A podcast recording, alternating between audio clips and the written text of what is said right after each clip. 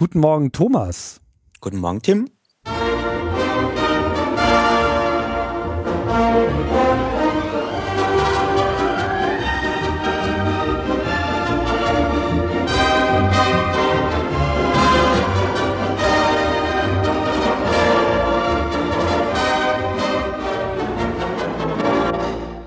Ja, herzlich willkommen. Hier ist äh, Logbuch Netzpolitik und wie ihr schon auf den ersten Metern äh, bemerkt hat, äh, fehlt heute äh, jemand, nämlich äh, der Linus. Der hat sich jetzt mal ein bisschen freigenommen und äh, wird hier für ein, zwei Folgen mal das Ganze aus der Ferne äh, betrachten. Aber wir haben hier für ausreichend Ersatz gesorgt. Und ich sage jetzt nochmal Hallo zu Thomas. Thomas Lohninger. Hallo, grüß dich, Tim. So, und du bist, ja, normalerweise hätte ich jetzt mal gesagt, wir schalten nach Wien in unser österreichisches Studio, aber äh, no more. Ja, jetzt kannst du nach Brüssel schalten. Ähm, hier gibt's auch ein Podcast-Studio, weil ich habe meins mitgenommen. Und äh, ich bin jetzt im Büro von EDRI, European Digital Rights, weil dort arbeite ich jetzt. Genau, das ist nämlich sozusagen die Neuigkeit. Du hast da äh, ja nicht unbedingt die Fronten gewechselt, aber zumindest den, ähm, den Beschäftigungs, die Beschäftigungsorganisation. Äh, Wer es noch nicht so mitbekommen hast, du warst schon einige Male zu Gast und hast dich ja schon äh, längere Zeit äh, in Österreich mit äh, verschiedensten netzpolitischen Themen beschäftigt. Äh, einen großen Schwerpunkt gab es immer, äh, war zumindest meine Wahrnehmung schon immer bei äh, Netzneutralität. Richtig, ja. oder? Genau. Und das ist jetzt eigentlich auch das Thema, was dich nach Brüssel geführt hat, weil äh, Edri gesagt hat, willst du nicht mal in Europa wohnen? Ich weiß gar nicht, was haben sie denn gesagt? Oder hast du dich mm. beworben? Nee, ich habe mich nicht beworben. Das war irgendwie so ähm, aus der Situation heraus, dass diese EU-Verordnung zur Netzneutralität eigentlich allen, die damit beschäftigt sind, sehr viel Kopfschmerzen bereitet und schlaflose Nächte. Ja. Und äh, EDRI halt auch wie alle NGOs ähm, immer viel zu wenig Leute hat. Und ähm, die einfach jemanden brauchten, der da aushilft in dem Thema. Und nachdem ich schon ganz lange Netzneutralität mache und auch die Verordnung schon seit Anfang an begleite, haben sie mich gefragt, ob ich nicht mal für so zwei Monate, bis das Teil durchs Parlament durch ist, nach Brüssel kommen will, um für sie zu arbeiten. Und äh, ja, dann habe ich irgendwie, äh, nachdem ich diese Nachricht bekommen habe, ähm, meinen Job gekündigt, den ich seit sechseinhalb Jahren hatte als Programmierer in Wien, alle Zelte abgebrochen und bin nach Brüssel gezogen für die zwei Monate, ein bisschen mehr als zwei Monate, um äh, das, was vorher mein Hobby war an Aktivismus, jetzt als Beruf hier in Brüssel ganz nah am Parlament weiterzumachen. Hm, zwei Monate ist aber jetzt nicht gerade eine besonders ausufernde Perspektive. Ja, wie es danach weitergeht, ist auch noch ein großes Fragezeichen, das äh, langsam auch größer wird am Horizont, aber ähm, es war auch irgendwie so äh, meine Perspektive, dass diese EU-Verordnung, wenn man da nichts macht, halt einfach ganz klar den Bach runtergeht. Und äh, deswegen wollte ich da auch einfach wirklich diese Chance mal ergreifen, einerseits da mitzuhelfen, dass da äh, unsere Perspektive, die netzpolitische Perspektive, ein bisschen stärker vertreten wird. Und ähm, gleichzeitig ist das auch genau der Job, den ich eigentlich machen will im Leben. Und deswegen ähm, war das so ein bisschen ein Leap of Faith, ähm, da ins kalte Wasser zu springen. Mhm. Und dann findet sich hoffentlich danach ein neuer Job oder vielleicht hier irgendwas im Anschluss. Das werden wir sehen. Mhm. Okay, mutig, mutig, aber finde ich gut. Ja, da haben wir jetzt zumindest äh, für, für bestimmte Zeit äh, unseren Korrespondenten in äh, Brüssel. Und das wollten wir dann jetzt hier auch gleich in der ersten Sendung mal äh, nutzen, denn Netzpolitik ist äh, Netzneutralität, ja, ist äh, eins der heißen Themen. Du hast es ja schon angesprochen. Wir haben das ja hier auch schon äh, ein paar Mal äh, entsprechend begleitet und auch vor allem auf die ähm, nicht nur von EDRI, aber ich glaube von vor allem von EDRI vorangetriebene SaveTheInternet.eu-Kampagne hingewiesen. Ja, also die Save the Internet EU ist so irgendwie ein Gemeinschaftsprojekt von eigentlich allen großen europäischen Netzpolitikorganisationen. Also ähm, wir haben das so in Österreich aus äh, programmiert als Netzfreiheit und ähm, da waren aber immer schon Digiges dabei, La Quadrature de Net, Bits of Freedom war ziemlich früh dabei und EDRI und Access Now haben das sozusagen von der Policy-Ebene hier aus Brüssel begleitet, weil die eben die, den, den Großteil der Arbeit mit dem Parlament und dem lokalen politischen Vertretern machen. Genau, so und jetzt stand ja äh, schon länger an, dass dort eine entsprechende Beschlussfassung äh, erfolgt durch das Europäische Parlament. Das läuft ja dann immer durch äh, so allerlei äh, Ausschüsse. Einen Ausschuss gibt es dann immer, der da im Wesentlichen für zuständig ist. Äh, wie heißt der nochmal gleich? Welcher das ist das? ist der äh, Industrie, Technologie und Research, ITRE-Ausschuss. Mhm. Und, ähm, das ist da aber der einzige, der sich jetzt bisher noch nicht äh, geäußert hat. Alle anderen haben da schon ihr Statement zu abgegeben. Genau, also eigentlich kann man sich das so wie eine Pyramide vorstellen, dass alle anderen irgendwie dem zuarbeiten, ihre Meinungen abstimmen und der federführende Ausschuss sollte eigentlich ähm, so auf den, ähm, steht auf diesen anderen, schaut sich alle anderen Ergebnisse an und äh, führt die dann zusammen zu einem gemeinsamen Ergebnis, was dann ins Plenum geht. In dem Fall haben wir aber leider die Situation, dass alle anderen Ausschüsse sehr netzneutralitätsfreundlich waren, aber jetzt im Industrieausschuss, der, wie es der Name schon sagt, sehr industriefreundlich ist, äh, sich das Blatt nochmal wendet und wir ähm, eher die Gefahr haben, dass das Ganze nochmal kippt und wir uns äh, riesige Probleme einreißen in einigen Punkten der Verordnung. Was heißt kippt? Also ist deine eigentliche Einschätzung schon die, dass, dass es eine Pro-Netzneutralität Grundhaltung gibt im Europäischen Parlament? Ja. Also wir hatten in dieser Legislaturperiode von diesen fünf Jahren, die es das Parlament gibt, ähm, schon drei Resolutionen für die Netzneutralität. Äh, das Thema war wirklich äh, ganz oft in der Debatte. Ähm, die Parlamentarier kennen das. Ähm, es gibt auch schon Dokumente, sogar von den Konservativen, wo sie sich klar für eine Verankerung der Netzneutralität und gegen kommerziell motivierte Diskriminierung im Netzwerk aussprechen.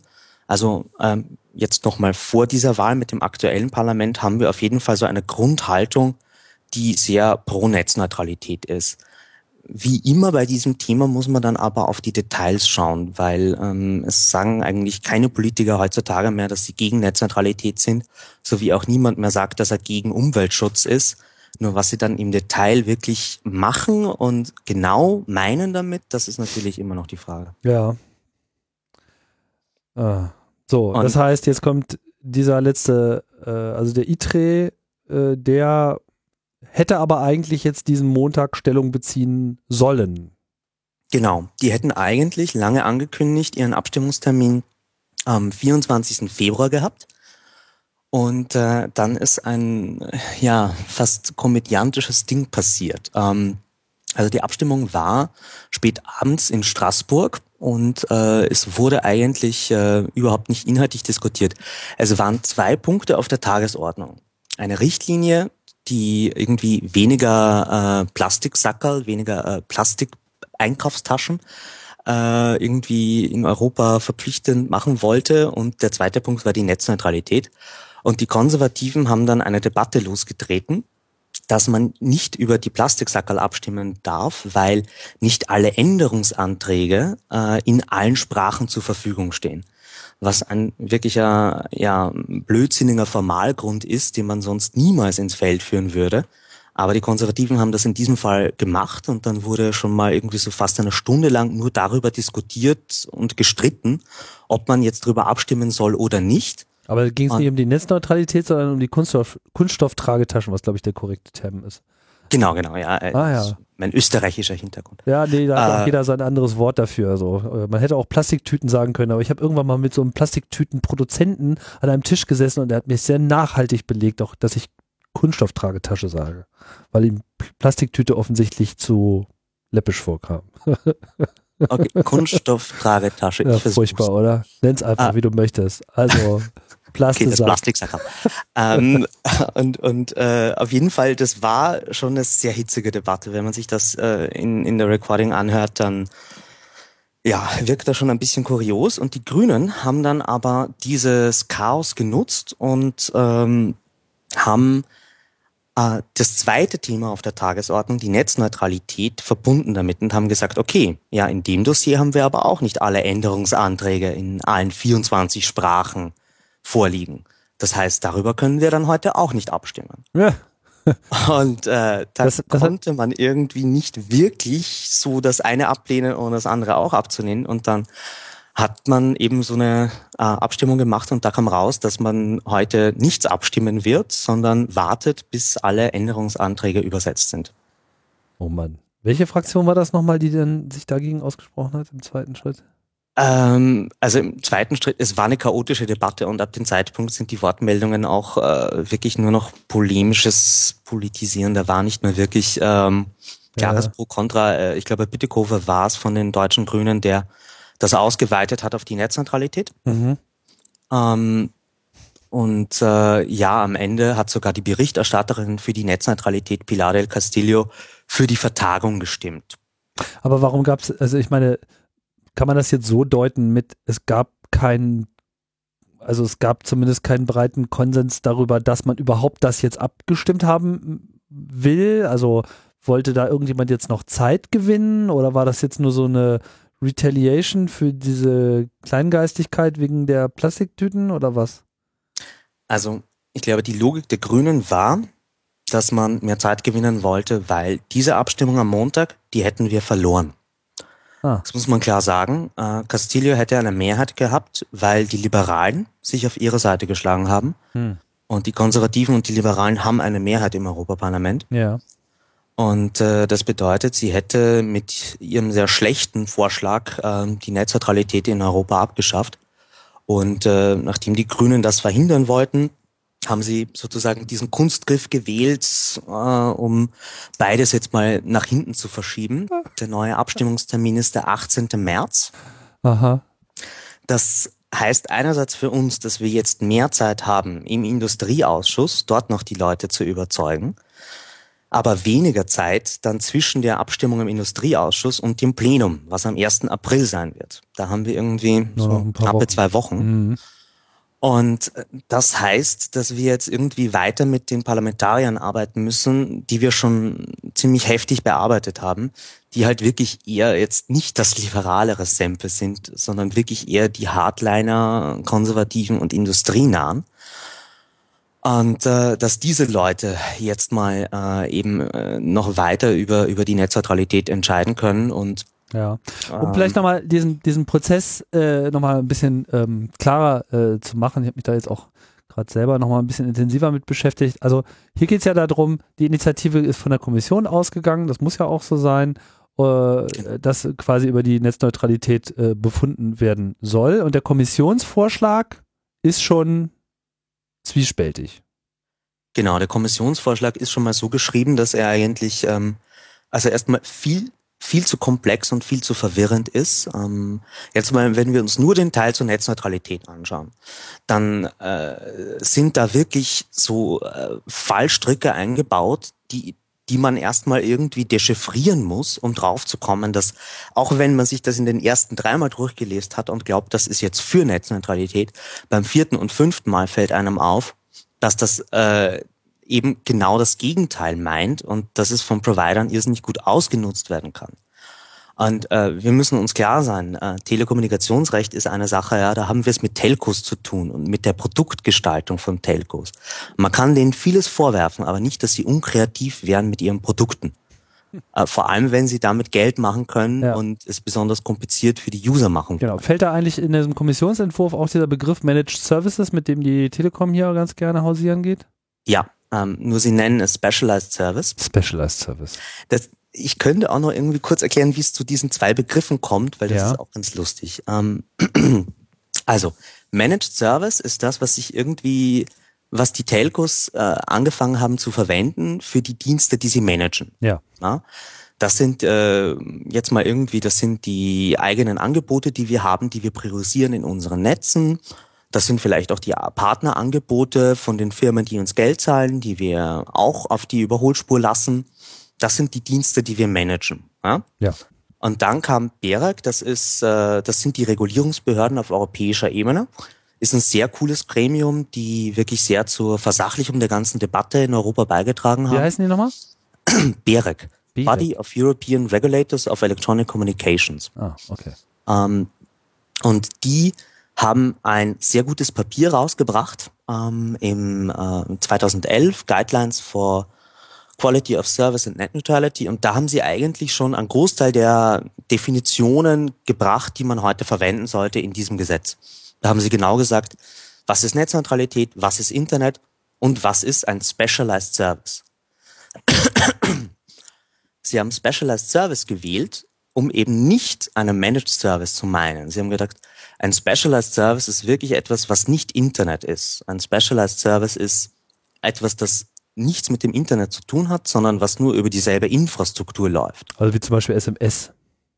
Genau, wie SMS, äh, wie Fernsehen, äh, wie Telefonie an sich, ja, mhm. wie äh, wenn ich jetzt irgendwie einen Bankomaten über IP anschließe und das ist aber nicht das Internet. Ja. ja der ist jetzt nicht äh, publicly geroutet oder so, sondern wirklich abgekapselt.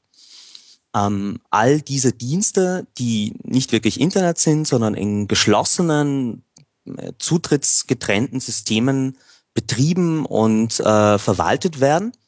Das sind Specialized Service. Die darf man auch äh, anders behandeln. Die müssen nicht Best Effort sein. Und die haben sozusagen mit Specialized Service klar diese Unterscheidung getroffen. Ja. Jetzt hat die Kommission das Wort verwendet, aber die alte Bedeutung von der Deutschen Telekom zum Beispiel. Ja? Verstehe. Also die äh, Kommission hat Specialized Service so definiert, dass darunter auch Spotify fallen würde.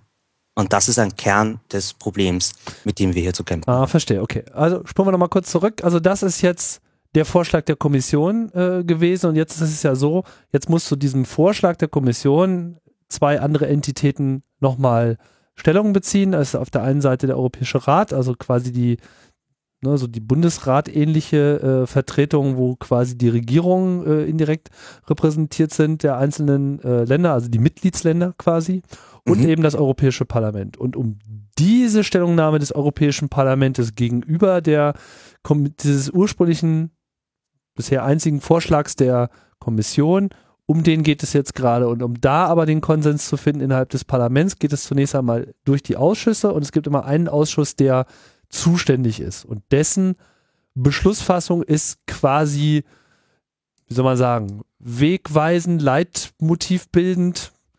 Ja. Das ist so sozusagen, also was dieser ITRE-Ausschuss letztlich beschließt, gilt schon so als Empfehlung für das Plenum, also für die Gesamtversammlung des Parlaments. Das heißt nicht, dass die zwingend dort so abstimmen müssen, aber ich glaube, das ist dann so die Regel, oder? Genau, also der federführende Ausschuss ist wirklich so ähm, in großen Teilen das, was äh, dann am Ende auch im Plenum beschlossen wird, ähm, weil einfach die meisten Abgeordneten im Plenum sich nicht mit jedem Dossier beschäftigen. Die haben einfach so viel abzustimmen, dass sie nicht genau hinschauen. Vor allem so nah vor der Wahl, das ist wirklich die letzte Plenarsitzung. Ähm, da kann man nicht davon ausgehen, dass sich sonderlich viele damit beschäftigen werden, außer wir schaffen es wirklich Akta-Dimensionen noch mit unserer Kampagne zu reißen. Mhm. Ich will noch einen Nachsatz bringen zu dem, was du gerade gesagt hast. Das stimmt alles. Es gibt diese drei Institutionen mit Kommission, Rat und Parlament. Aber aus Bürgerperspektive ist das Parlament eigentlich die einzige Organisation, wo wir überhaupt eine Möglichkeit haben, europäische Politik mitzugestalten. Ja. Die Kommission ist ein riesiger Bürokratieapparat, wo man als normaler Bürger so gut wie überhaupt nicht reinkommt und äh, eigentlich vom Gesetzgebungsprozess komplett ausgeschlossen ist. Da fallen Gesetze raus und hin und wieder kann man mit Konsultationen Meinungen abgeben, aber im Endeffekt handeln die komplett autonom und, und, und sind losgelöst von allem anderen. Ja. Ähm, der Europarat, die Vertretung der Länder, ähm, da haben wir als Bürger auch eigentlich überhaupt keine wirkliche Möglichkeit, hauptsächlich, weil alle unsere Regierungen sich halt immer ausreden auf, ja, das war die EU, das waren doch nicht wir. Ja. Und ähm, auch wenn die alle dafür mitgestimmt haben, ähm, ist es leider so, dass wir im Europarat auch mit Bürgerinitiativen, mit Kampagnen so gut wie überhaupt keine Chance haben, was zu bewegen. Es ist wirklich nur das Europaparlament, wo wir ähm, als, als Zivilgesellschaft ähm, uns Gehör verschaffen können wo die Prozesse auch einigermaßen offen und transparent sind und man nachvollziehen kann, wer jetzt wann über was entscheidet und was Verhandlungsstand ist. Ähm, das sind alles Dinge, wo, wo man äh, nicht mal von träumen könnte in den anderen europäischen Institutionen. So, jetzt hat sich ja äh, Edri, wie wir schon gemerkt haben, äh, sehr eingeklinkt. Es gab da auch so einige äh, Blogbeiträge von Edri recht scharfzüngiger Natur, ja, die, wie zum Beispiel hier, wo die Kommission, also wo der Kommission vorgeworfen wird, das Europäische Parlament äh, da auszumanövern. Was, was steckt da dahinter?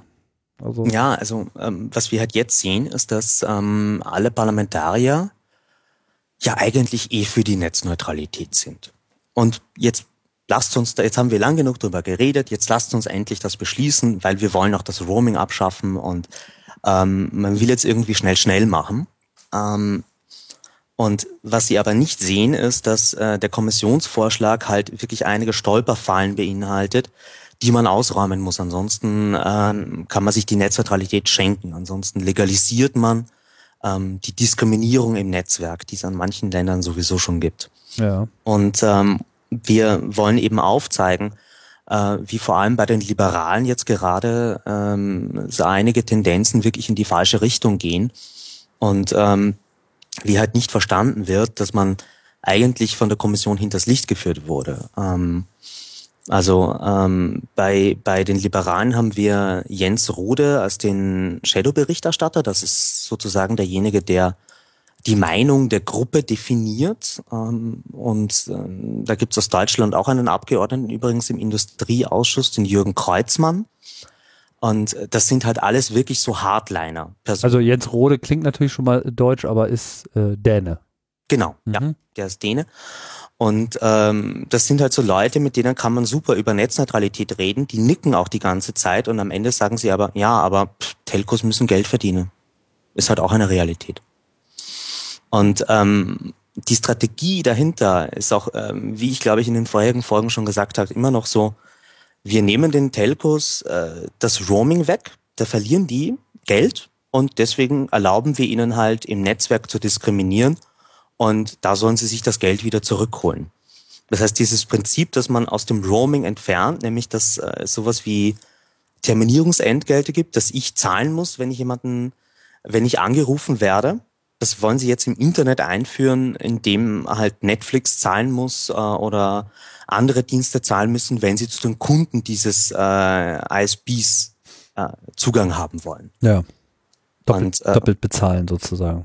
Genau, und die, die Artikel, die, die wir bei EDRE schreiben, äh, sind halt hauptsächlich auch ähm, für die politischen Zirkel, die uns äh, sehr genau beobachten. Also EDRE hat sich über die mehr als zehnjährige Geschichte seines Bestehens, hat jetzt schon eine gewisse Position erarbeitet in diesem Brüsseler Politikparkett. Und ähm, ich finde irgendwie das schönste der, der, das schönste Zitat kam eh von der Euro-ISPA zu diesem Thema. Ja, EDRI wäre wirklich sehr gefährlich, wären sie nicht so unterfinanziert.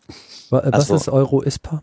Euro-ISPA ist äh, der Europäische Verbund von Internet-Service-Providern. Ah.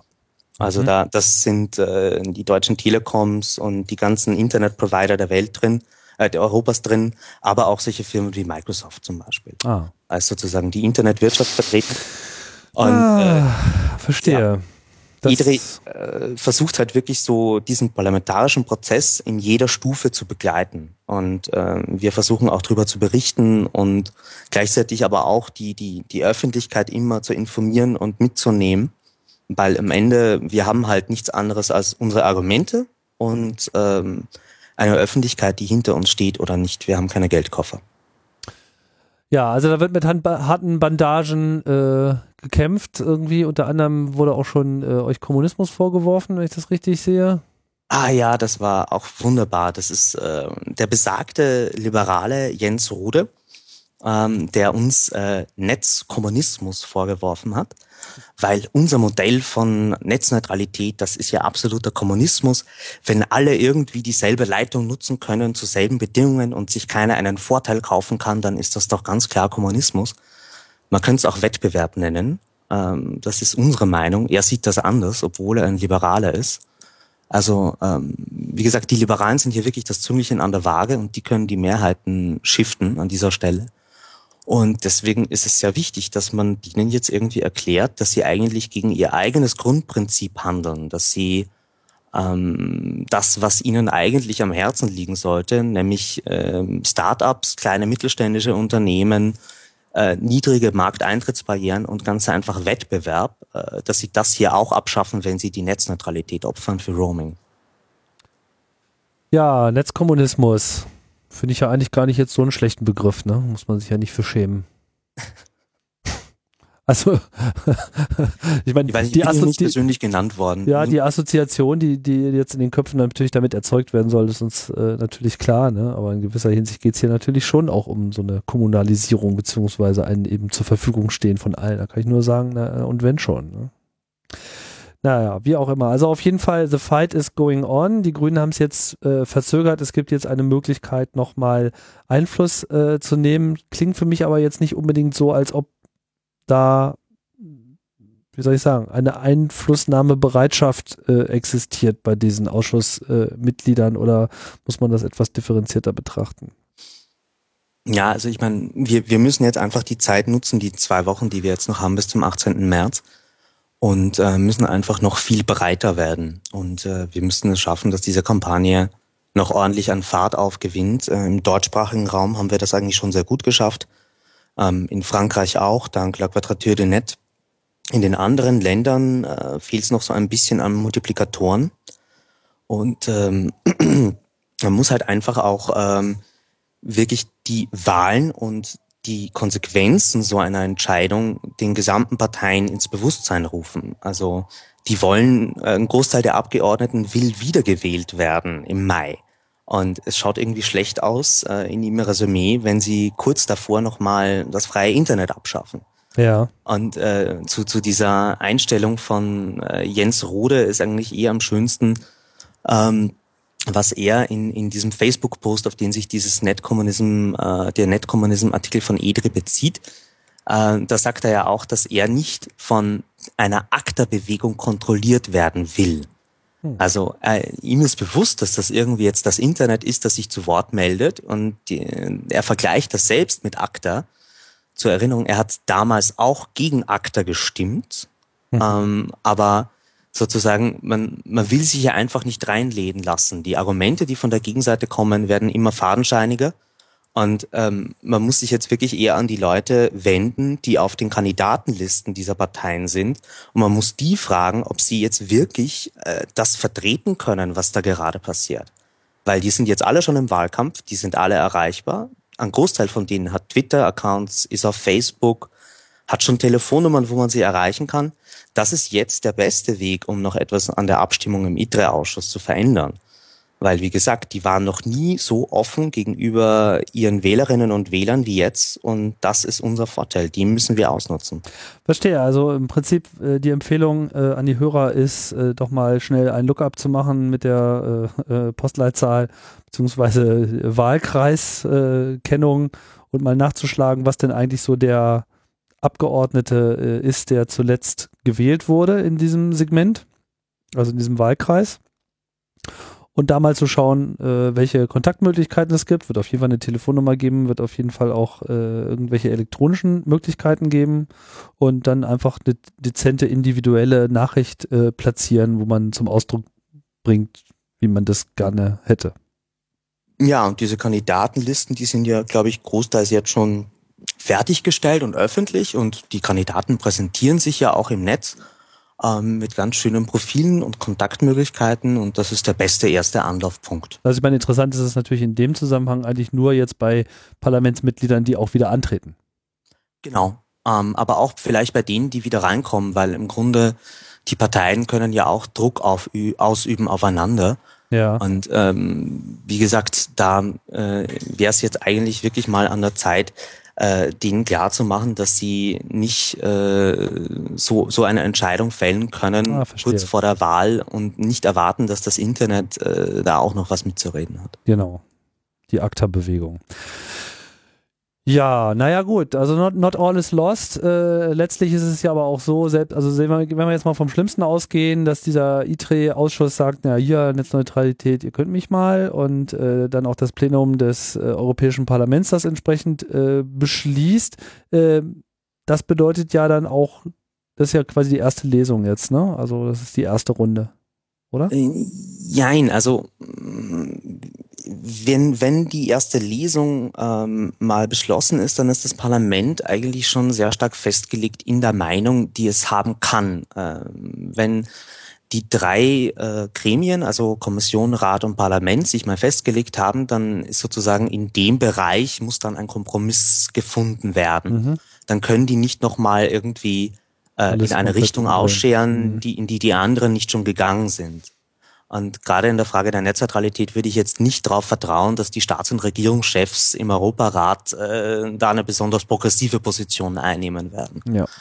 Ähm, und deswegen wäre es wirklich auch noch wichtig, dann, wenn, sogar wenn wir ITRE verlieren, den Industrieausschuss am, am äh, 14., äh, dass wir dann äh, die, die Abstimmung am 1. April im Plenum nochmal voll ausnutzen. Und dann sind wir auch nicht mehr beschränkt auf dieses sehr nicht repräsentative Sample am industriefreundlichen Abgeordneten, sondern dann haben wir das große Plenum. Das sind zwar auch viel mehr Leute, das sind über 700 Abgeordnete, aber ähm, da kann man dann auch noch mal mit einer anderen Art von Kampagne auf die zugehen. Nochmal eine Frage bezüglich des Nachklopfens bei den Abgeordneten. Ich meine, wenn man da jetzt eine Mail hinschreibt und sagt, äh, ich möchte gerne, dass die Netzneutralität gewahrt wird, dann könnten die ja in ihrer Logik sagen, ja, kein Problem, wir wahren die Netzneutralität. Ja, aber äh, wir haben ja noch unsere Specialized Services.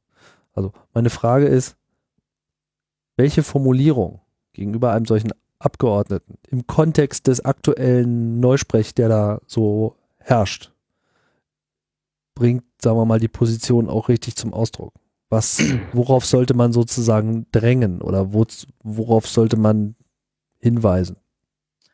Da ist es wirklich am besten, wenn man auf safetyinternet.eu geht, was wir noch gar nicht erwähnt haben. Das ist nämlich die Kampagnenseite für eigentlich all das. Und dort findet man äh, so Kontaktmöglichkeiten und darunter auch nicht nur Telefon, sondern auch E-Mail und Fax. Und äh, da sind so Beispieltexte, die sehr gut unserer Meinung nach die bestehenden Probleme aufzeigen, die es noch bei der Verordnung gibt. Ähm, und die, die Entscheidung jetzt gerade für, für Abgeordneten im Industrieausschuss ist, dass man in drei Punkte kommuniziert. Das eine ist eben, dass die Definition von Specialized Service so eng sein soll, dass da eben keine Dienste, die es auch im Internet gibt, beinhaltet sein sollen. Ähm, dass man ähm, die eine, eine Lücke schließen muss, die im Artikel 23.5 ist, wo ähm, ISPs erlaubt wird, ähm, außerhalb von meinem monatlichen Datenvolumen mich trotzdem noch zu beschränken und gewisse Dienste zu bevorzugen oder andere zu blockieren. Mhm. Ähm, und das dritte Problem ist, dass Netzneutralität noch gar nicht bindend ist in dieser Verordnung weil da eben nicht, ähm, das wird zwar so in einem Erwägungsgrund, in einem Kommentar für das Gesetz äh, definiert, aber nicht in den eigentlichen Artikeln und darauf muss man noch verweisen, damit das bindend wird. Das sind unsere drei Kernforderungen von dem derzeitigen Verhandlungsstand. Ähm, ein kleines Nebenproblem, was wir haben, ist, dass durch diese Verschiebung der Abstimmung davor waren wir klar, es gab so zwei konkurrierende ähm, Kompromissvorschläge. Und äh, wir waren eben ganz klar für den der Sozialdemokraten, weil der eben besser war. Auch nicht perfekt, aber besser. Und äh, so klar kann man jetzt eben nicht mehr kommunizieren, weil wir wissen nicht mehr, ob äh, diese zwei Textvorschläge noch auf dem Tisch liegen, ob es neue gibt, wie sich das alles gerade verhält. Ist komplett unklar, weil äh, da noch Chaos herrscht. Aber die drei Punkte sollte man kommunizieren, weil das sind die drei Sachen, auf die die Abgeordneten schauen sollen. Und äh, wenn, wenn EDRI da irgendwie neuen Kenntnisstand hat, was gerade Verhandlung ist, dann werden wir diese Beispieltexte immer up-to-date halten und da einfach äh, jederzeit sozusagen die adäquate Message, die den Parlamentariern auch, ähm, wenn sie handeln wollen, das Richtige in die Hand gibt, damit die einfach ähm, ohne zu zögern das Richtige tun können. Ihr habt da jetzt ein schönes äh, Interface auf der Webseite, wo man sozusagen auch direkt in Kontakt treten kann, per E-Mail, per Telefonanruf. Äh, Was passiert da eigentlich, wenn ich da draufklicke? Wenn du da auf Telefon klickst, dann, dann kommt nochmal so ein Pop-up, da gibst du deine Telefonnummer ein. Ja. Und dann wirst du angerufen, äh, hörst du die, die charmante Stimme von Jeremy Zimmerman, ah. äh, die ich auch schon mal im Programm hatte, dem ähm, ehemaligen Sprecher von La Quadrature du Net. Und der äh, fragt dich dann, ob du dir wirklich sicher bist und dann musst du die Raute-Taste drücken und dann bist du schon verbunden mit dem Büro von ah, dem verstehe, alles klar, so ein netzbasierter äh, Dienst, ja. Oder direkt eine. E-Mail äh, oder halt ein Fax. Da sind jetzt so vorformulierte Texte. Ich denke, es ist durchaus sinnvoll, sich da seine eigene Formulierung auszusuchen. Das ist schon mal ganz gut, dass ihr das Subject schon mal freigelassen habt, dass man da genau, nicht immer wieder dasselbe in der Inbox sieht. Ne?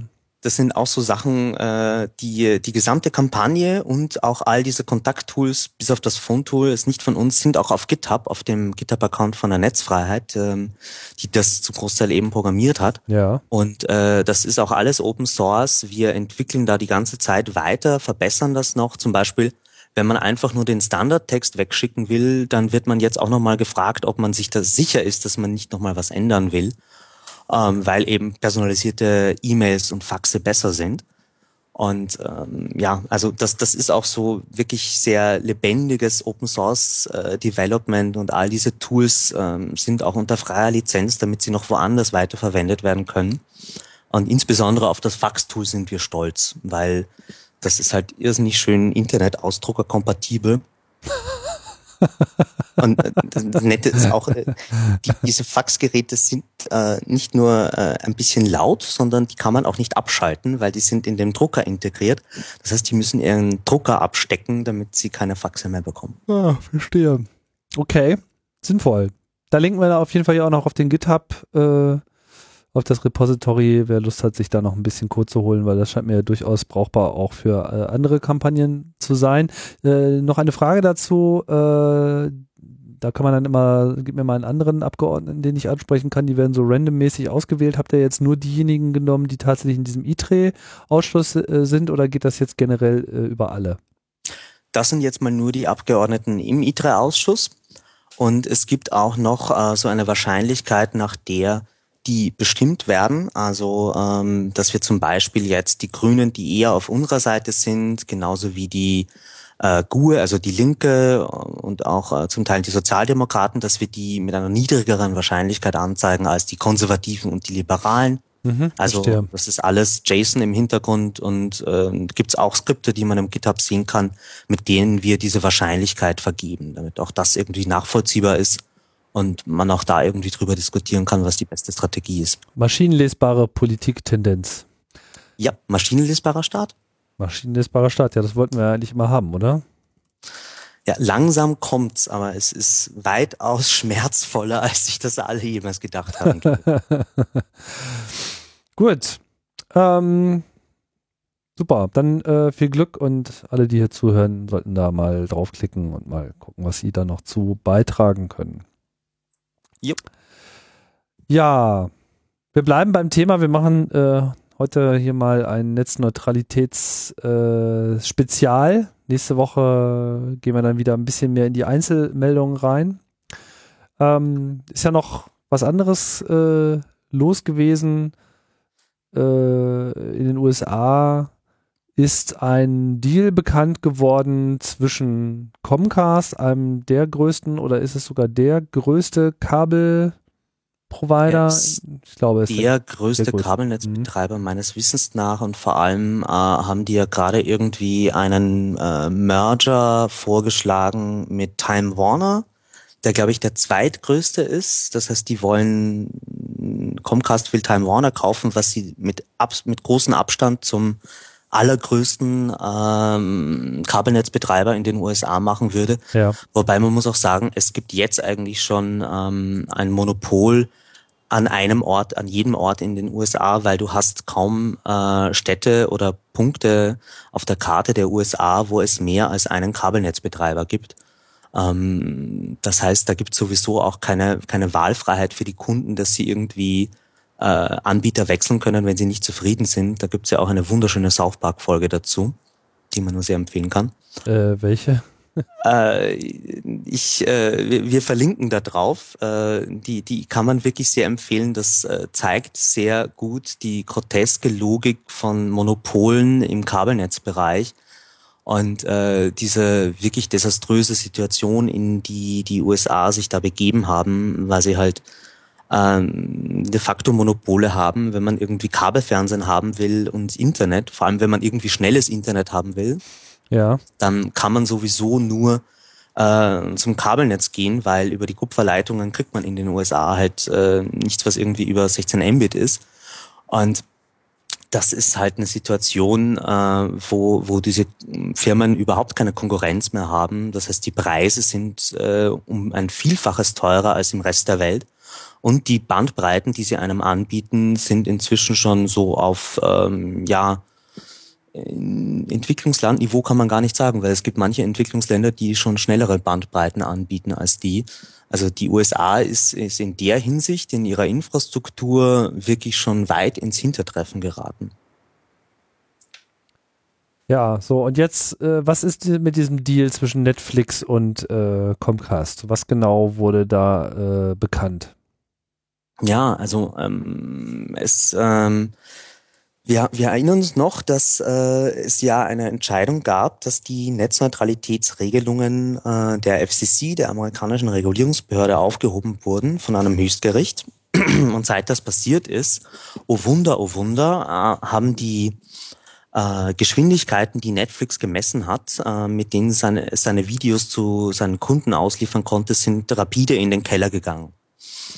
Und ähm, nachdem die sich irgendwie wehren wollten dagegen, dass ihre Kunden auf einmal einen schlechten Dienst bekommen von ihnen, und das ist aber nicht an ihnen lag, sondern an den Kabelnetzbetreibern, ähm, ist Netflix jetzt nach langem Hin und Her in die Knie gegangen und zahlt jetzt dafür, dass ähm, seine Daten in ausreichender Geschwindigkeit an die Kunden kommen.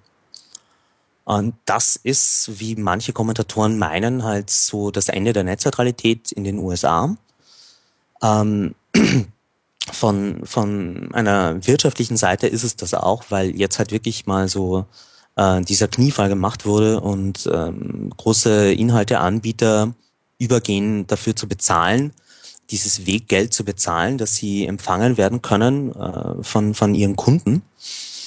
Ähm, und damit haben wir halt jetzt einfach ein, ein Problem, das eigentlich schon über längere Zeit bestanden ist, nochmal in einer Dimension vor Augen geführt bekommen, dass man einfach sieht, dieser ganze ähm, Interconnect-Markt, also da, wo ähm, ISPs untereinander Daten austauschen, da haben wir halt ein großes Problem inzwischen, weil ähm, die ISPs immer mehr merken, dass sie da in einer Machtposition sind, dass sie Geld verlangen können.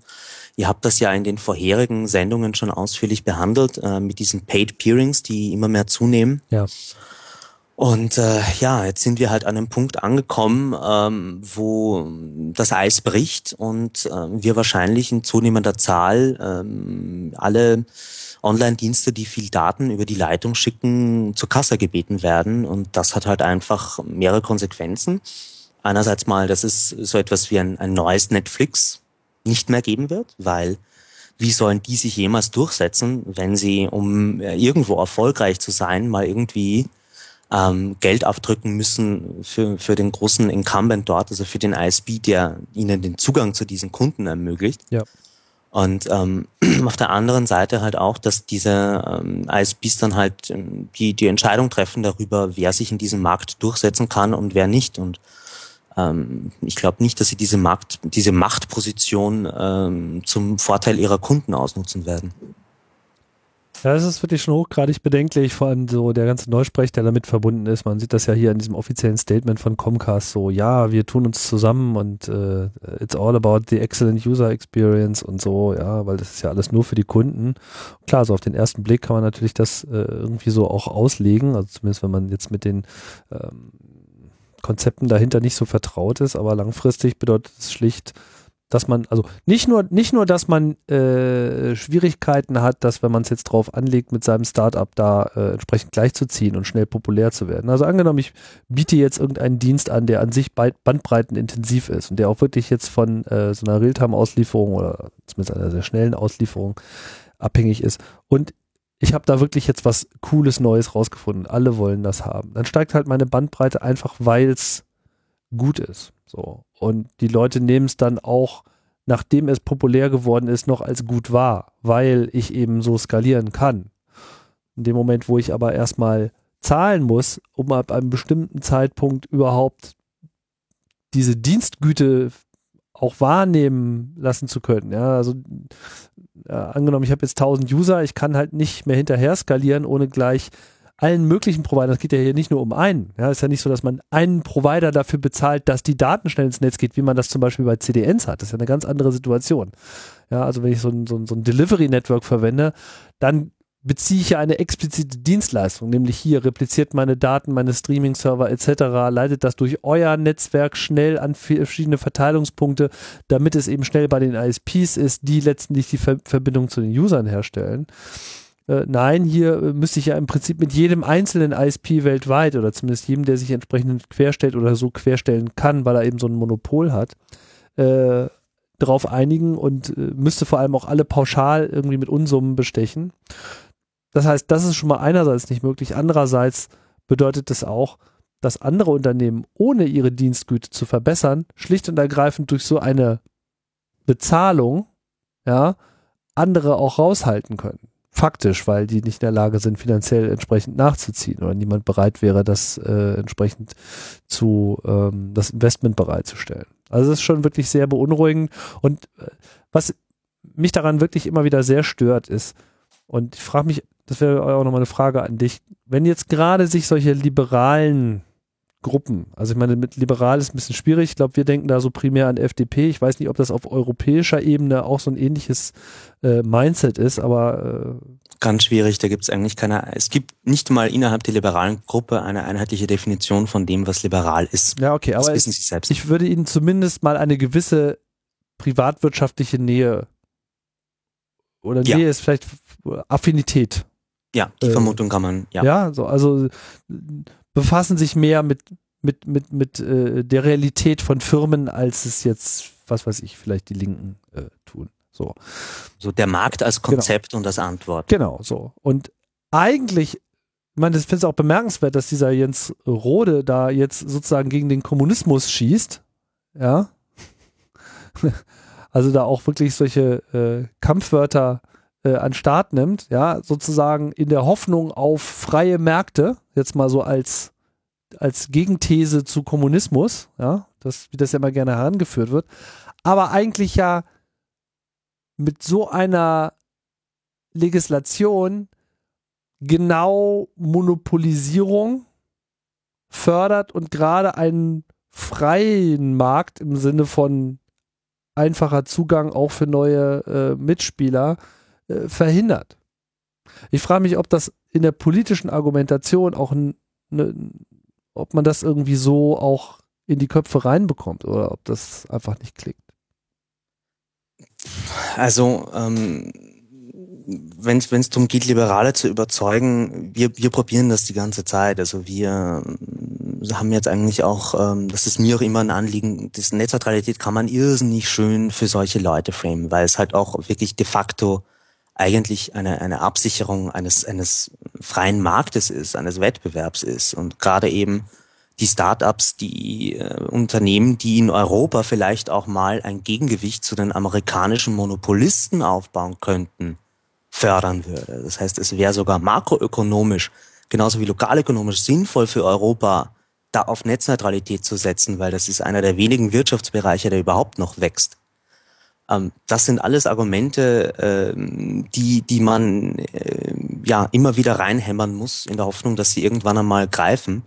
Ähm, ich sag's nochmal, Jürgen Kreuzmann ist der FDP-Politiker, der im äh, ITRE-Ausschuss sitzt und er zählt eindeutig zu den Hardlinern. Sogar innerhalb der ALDE-Fraktion ist er derjenige, der ähm, die, die, die skurrilsten Änderungsanträge eingebracht hat und der sich auch äh, von dem, was wir hören, in den Diskussionen ähm, so sehr am, am stärksten an äh, dem Kommissionsvorschlag orientiert und der am liebsten gar nichts geändert hätte daran. Also wenn man jemanden anrufen will, dann wäre das zum Beispiel so, so, so ein Kandidat. Hm.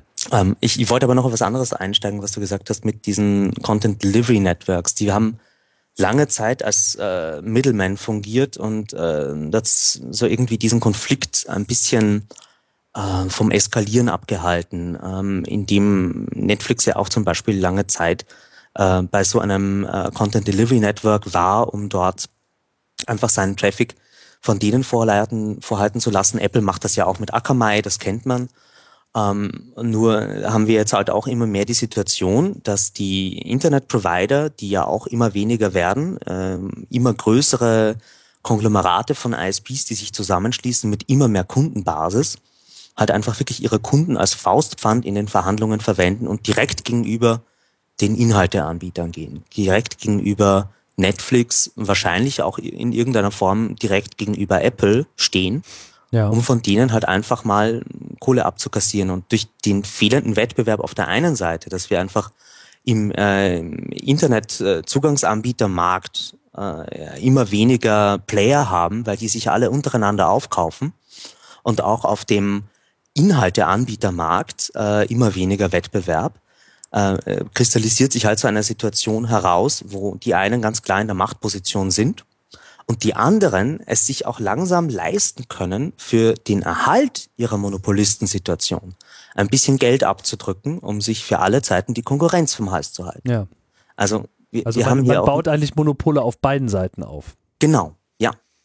Deswegen ist unsere Argumentation auch, dass man Specialized Services ganz, ganz hart definieren muss, weil ansonsten bestärkt man Monopole, ansonsten fördert man Monopole.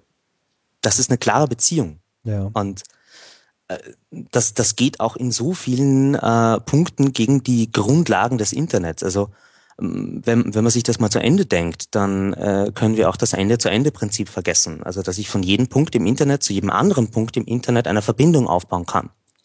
Da muss ich halt einfach in einer Welt ohne Netzneutralität zuerst Geld abdrücken, bevor ich diesen Videostreaming-Dienstleister verwenden kann. Und damit haben wir nicht mehr ein Internet, sondern Mininetz und eine, eine Zersplitterung, eine Segmentierung des Netzes. Und da äh, kommt diese eine wunderschöne Folge vom Reporter ohne ähm, elektrischen Reporter wieder in den Kopf. Äh, die verlinken wir am besten auch. Da wurde dieses Szenario mal vorgezeigt. Also so irgendwie von der Abschaffung der Netzneutralität über diese Fragmentierung bis hin zu kleinen kommerziellen Netzen und dem kompletten Abschalten des Internets. Also die haben die Dystopie mal bis zu Ende gezeigt. Ja. Ja, alles nicht so schön. Aber noch äh, ist äh, hier der Drops nicht gelutscht und von daher kann hier jeder noch mit äh, einsteigen.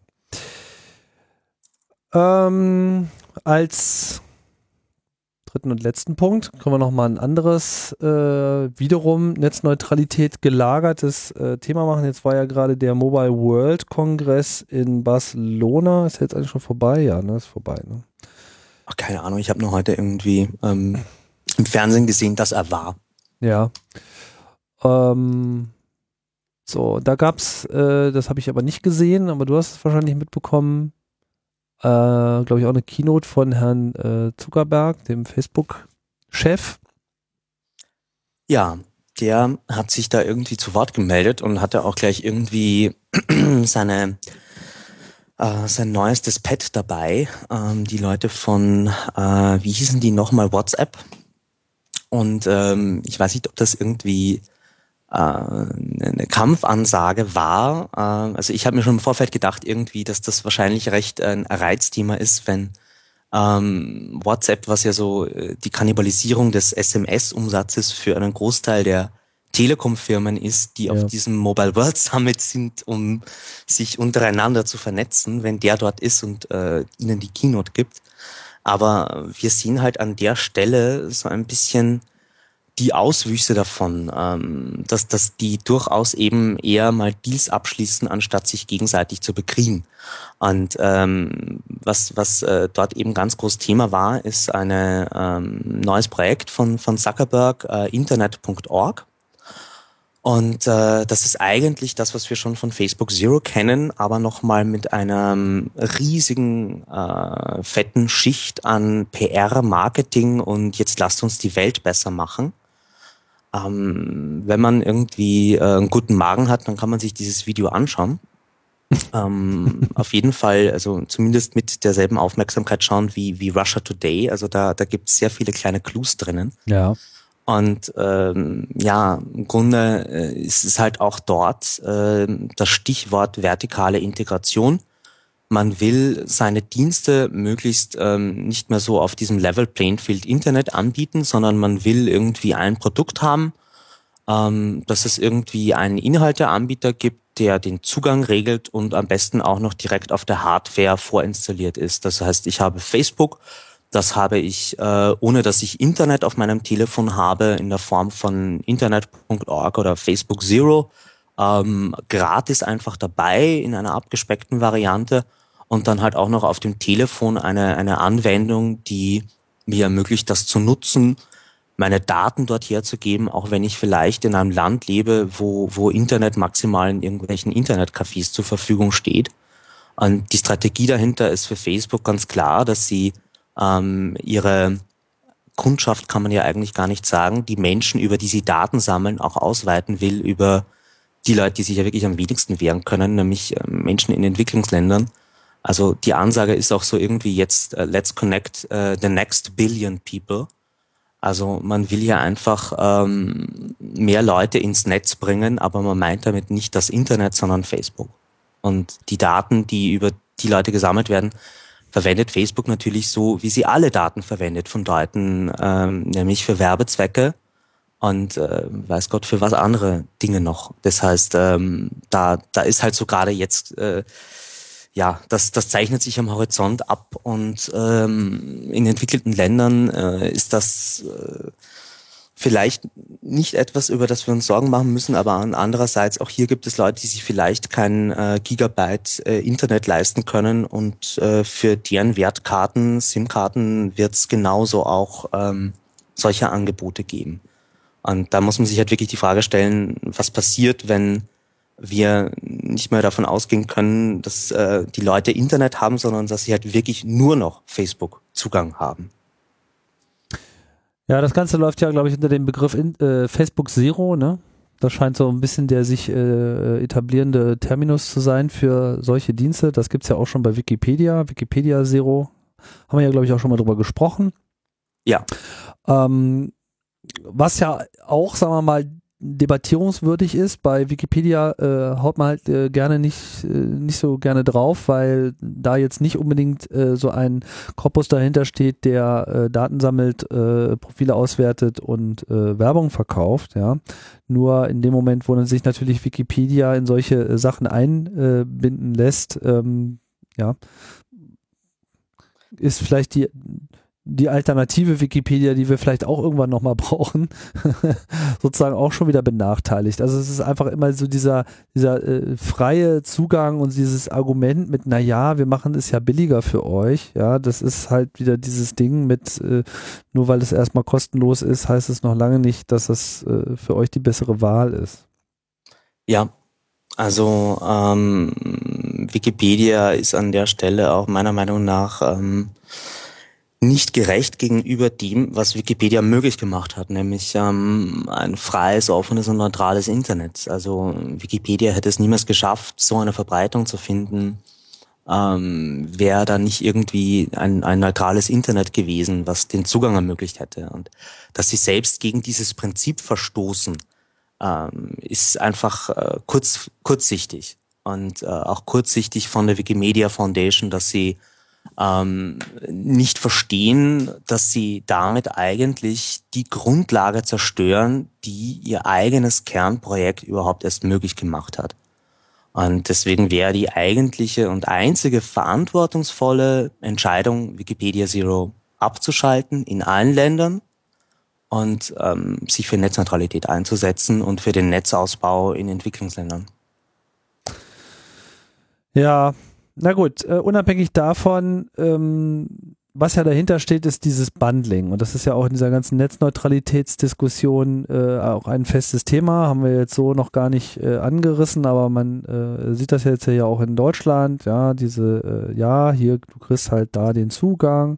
Und äh, vor allem, während wir hier äh, für den deutschen, europäischen Raum immer von so Schreckgespenstern reden, in Asien und so weiter ist das auch schon durchaus gang und gäbe. Also da gibt es sehr wohl solche äh, gestaffelten Angebote, wo man irgendwie so einen niedrigen Preis zahlt und in diesem niedrigen Preis ist aber dann schon Facebook mit drin und das ist noch mit drin und das ist noch mit drin. Also der, der, der Zugang wird da auch über den Preis schon von vornherein aussortiert, was ja dann letzten Endes auch bedeutet, dass quasi man sich eben für diesen Einstiegspreis, ja, äh, quasi ein Netz erkauft, was ja ich sag mal, bisschen hart äh, vorzensiert ist, ja, weil einfach Dinge abgeschaltet sind. Also ein aktiver Eingriff äh, in die eigentliche Datenverbindung stattfindet. Ja, also so ein Whitelist Internet, das ist äh, eigentlich das Problem. Ne? Also man, man, man, man darf quasi nur äh, das benutzen, was äh, äh freigeschaltet ist. Und die letzte Stufe, egal wie viele Stufen man hat, ja, das mit Abstand teuerste ist quasi der freie Zugang. Ja. Dementsprechend wird halt den freien Zugang so dann wahrscheinlich auch kaum noch jemand wählen. Und äh, ja, dann könnte man so Gespräche haben wie, naja, hier geh doch mal auf die Webseite und so weiter. Ja, nee, das habe ich nicht in meinem Tarif, kann ich mir nicht angucken, interessiert mich nicht, mit zu teuer. So, und das, so haben wir das Internet nicht kennengelernt, ja. Ich meine, das ist dann irgendwie Internet Zero, da ist dann irgendwie einfach nichts mehr drin. Ja, und ich meine, da muss man sich auch mal einfach irgendwie nur, nur fünf Jahre oder zehn Jahre in die Zukunft versetzen. Ich meine, wenn wir mal die Verwendung von Internet ein bisschen hochskalieren und dran denken, dass äh, wahrscheinlich irgendwie äh, drei Dinge in unserer Tasche und zwei Dinge an unserem Körper ständig eine Internetverbindung haben werden und ähm, dass, dass wir weitaus vernetzter sein werden und weitaus mehr ähm, Daten hin und her schicken werden und dass dann zum Beispiel auch irgendwie so E-Health-Anwendungen, äh, ähm, die ja durchaus sinnvoll sein könnten für manche Menschen, ähm, dass die dann halt auch irgendwie bei der einen ähm, Gesundheitsversicherung ähm, angeboten werden und bei der anderen muss ich mich dann irgendwie noch um meinen Dataplane kümmern. Ja, also äh, es gibt da eine, eine Vielzahl an Szenarien, die man sich vorstellen kann, wo, wo das Ganze hinführt, wo diese Ungerechtigkeit halt noch einfach äh, viel größer wird. Wir reden halt hier nicht von ähm, äh, von, von Flugzeugtickets, wo es ganz normal, für uns inzwischen ganz normal ist, wenn es eine Economy Class, eine Business Class und eine erste Class gibt, sondern die reden hier halt wirklich von einer Infrastruktur, die gesellschaftliche Teilhabe ermöglichen soll, die uns überhaupt erstmal in, in vielen Fällen äh, eine Teilnahme an Demokratie ermöglicht und wie wir auch gesehen haben, eine Möglichkeit ist, Protest zu organisieren und uns äh, überhaupt noch Gehör zu verschaffen. Und wenn wir das aufs Spiel setzen, nur weil es jetzt gerade Firmen gibt, die sich denken, okay, ich verdiene nicht, nicht genügend Geld, nicht genügend, wie ich mir vorstelle, dass das sein soll, aber äh, diese amerikanischen Firmen da drüben, die, die machen Milliardenumsätze und deswegen will ich was von diesem Stück Kuchen haben.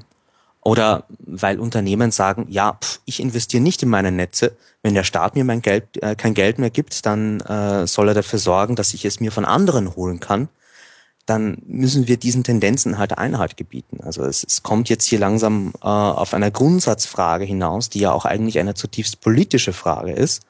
Und wir stehen halt leider, wie an vielen Stellen, zum Beispiel auch Datenschutz, äh, genau an diesem Wendepunkt, dass wenn wir hier Standards setzen wollen, die äh, irgendwie weltweit noch äh, überhaupt eine, eine Chance haben zu existieren, dann müssen wir das auf einem europäischen Level machen.